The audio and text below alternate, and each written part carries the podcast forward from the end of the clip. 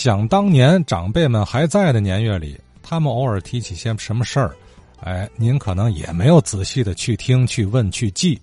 现如今回想，我估计啊，费劲能串联起来。但是呢，话说天津卫节目当中，哎，听别人猛然间提了一个名词儿，提了一个名字，哎呦，就能和了过去呃自己的父亲所说的对上号了。啊，窦天康先生这就对上了一位。上周五啊，张少祖老师啊讲了咱天津电影的一些发展过程，提到了一个人物，就叫张玉婷。我这一听的，哎，正好跟我们家有点关系。他呢是我的四姑父。这个老先生呢，他是一八九五年生人，去世时候是一九五三年，当时还没有我。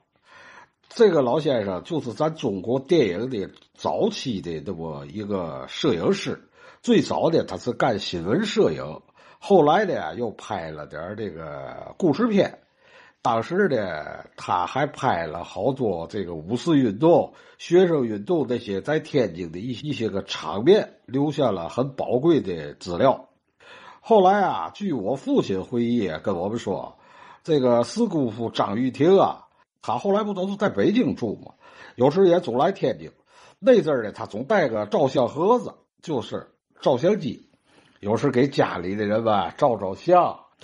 后来这些照片我们一直也保留着。可惜的，在文化大革命当中，这些东西都是我跟我哥哥把它找出来，拿大盆都泡了。后来我们哥俩都把它扔在那个东寨厕所里。可惜啊，这些照片也都没留下。后来呀，他到北京之后呢，三十年代的他就在北京开了一个玉庭商行，主要的卖这个摄影机跟照相器材、洗印。他当时的家里生活条件呢还是比较优越的，这些个东西呢，只能说的听我父亲在家里跟我们聊闲天说说，知道的也就那么点儿。呃，好，这是窦天康先生的四姑父啊，叫张玉婷，哪俩字呢？亭亭玉立那俩字那么个玉，那么个婷啊，摄影摄像界的前辈，这是这老前辈了啊。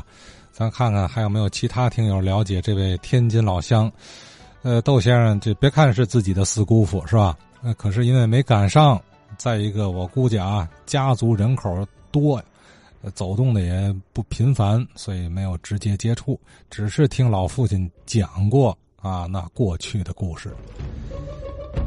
呃，如果您了解张玉婷先生的事儿呢，欢迎您讲啊，我的电话幺六六零二六七五三三一。